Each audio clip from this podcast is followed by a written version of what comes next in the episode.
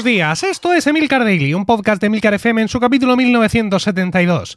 Yo soy Emilcar y este es un podcast sobre tecnología en general, Apple en particular, redes sociales, productividad personal y francamente cualquier cosa que me interese.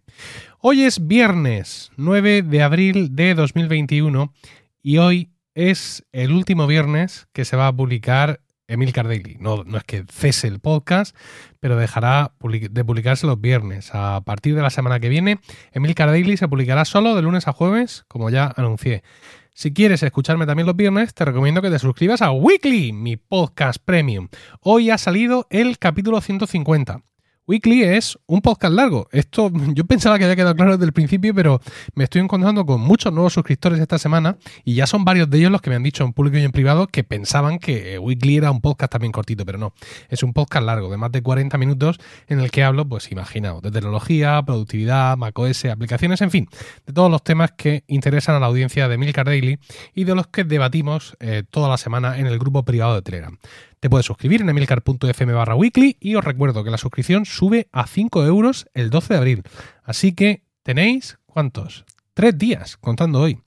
Tres días para suscribiros al precio actual de 3 euros y quedaros ese precio para siempre.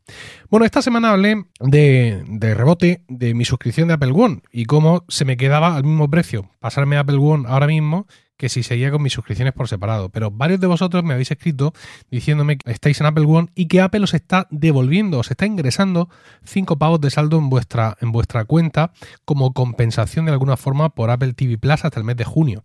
Entonces, pues voy a ver si a mí también me pasa. Es decir, ya me he pasado a Apple One y estoy a la espera de que me llegue ese email maravilloso en algún momento. No sé si va a funcionar para mí.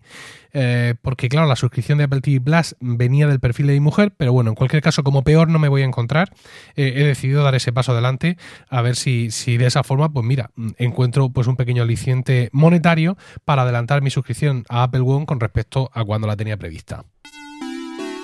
Give me an SPO. Give me a Give me a Y. But why? Because we talk about Spotify un nuevo asistente de voz básicamente inútil se asoma a nuestras vidas. Hace un año, pues prácticamente sí, hace un año, en marzo del año pasado, os contaba que eh, la empresa sueca tenía planes para un asistente virtual, ya que se habían encontrado pistas en el código de la aplicación que así lo indicaban.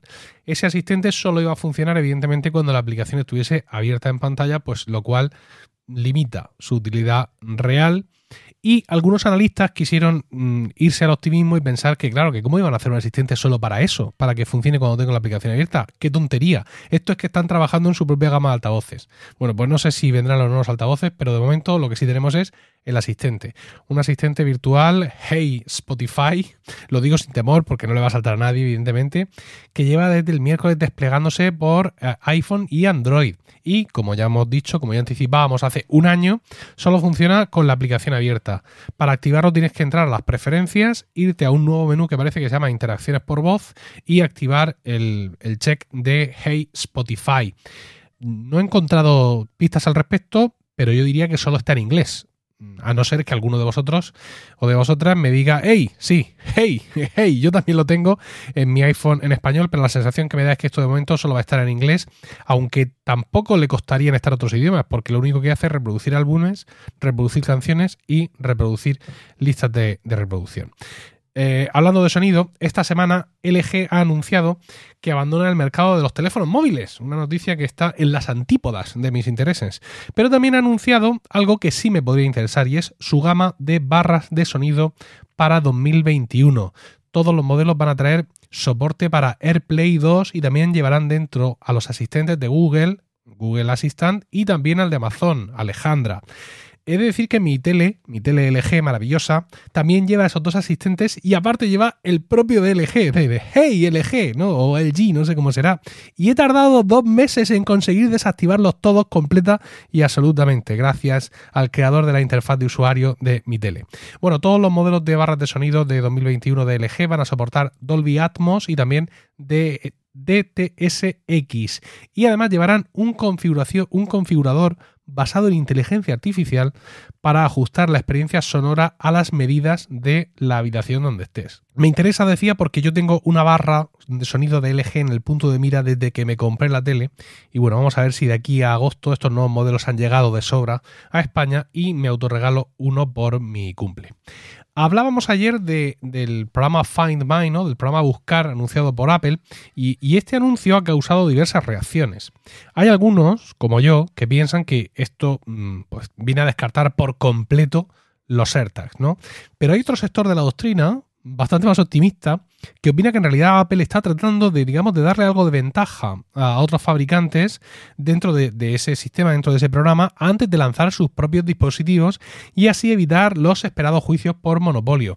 Vamos a recordar que Tile, que, bueno, ayer hablábamos ayer de que el primer localizador va a ser de Chipolo y que saldrá en junio. Bueno, pues la competencia habitual de Chipolo, que es Tile, ya le puso una demanda a Apple porque decía que no permitía que aplicaciones de localización como la suya accedieran a todas las características de localización que tiene el sistema operativo. Es decir, los de Tile se estaban poniendo la venda antes de la herida.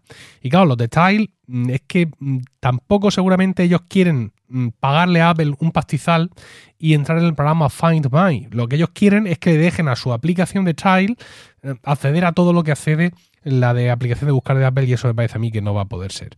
Eh, yo creo que a Apple mm, le pueden preocupar en un momento dado demandas por monopolio en relación con ellos por muchas cosas, yo que sé, el, conector Lightning, por, decir cosas, ¿no? La App Store, Apple Music, pero no creo que se muestren tan prudentes en un mercado insignificante y marginal como el de los localizadores, por mucho que Apple mm, pudiera venir a darle su toque maravilloso y a demostrarnos que ha reinventado los discos de plástico para llevar en el llavero, subiéndoles eh, de media el precio unos 30, eh, unos 30 dólares.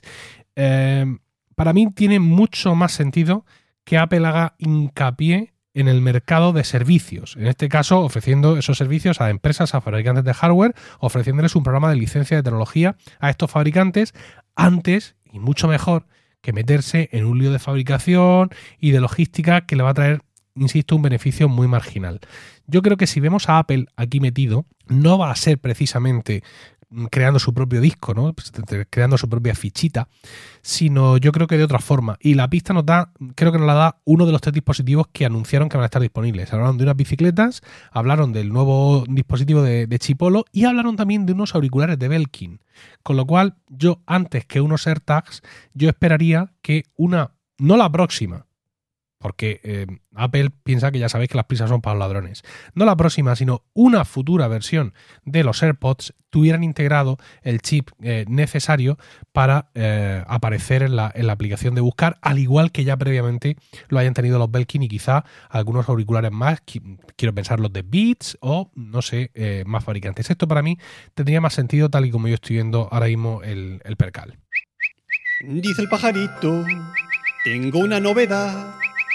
Y yo no te la cuento, sino Emilcar. Bueno, cuando me parecía a mí que Twitter estaba tomando decisiones sensatas, eh, dirigiéndose a la monetización directa y dejando de dar bandazos, me aparece una noticia que me hace temblar. Y es que en los últimos meses pudieran haber estado negociando con Clubhouse para comprarles ni más ni menos que por 4.000 millones de dólares. 4.000 millones de dólares para tranquilidad de todos, eh, esta misma noticia anticipa que Twitter parece que ya habría descartado esa idea, pero realmente es que no puedo entender cómo se le llegó a pasar por la cabeza, ¿no? Porque si hablan de en los últimos meses, vamos a ser generosos, vamos a pensar en los últimos seis meses. SpaceX está en marcha en ese tiempo y es una historia que ha avanzado brutalmente en características desde, desde que dijeron vamos con ello, ¿no? Ahora mismo ya está casi lista para su lanzamiento oficial, que va a ser en este mismo mes de abril, y ha dejado muy pero que muy atrás a Clubhouse y además tiene un potencial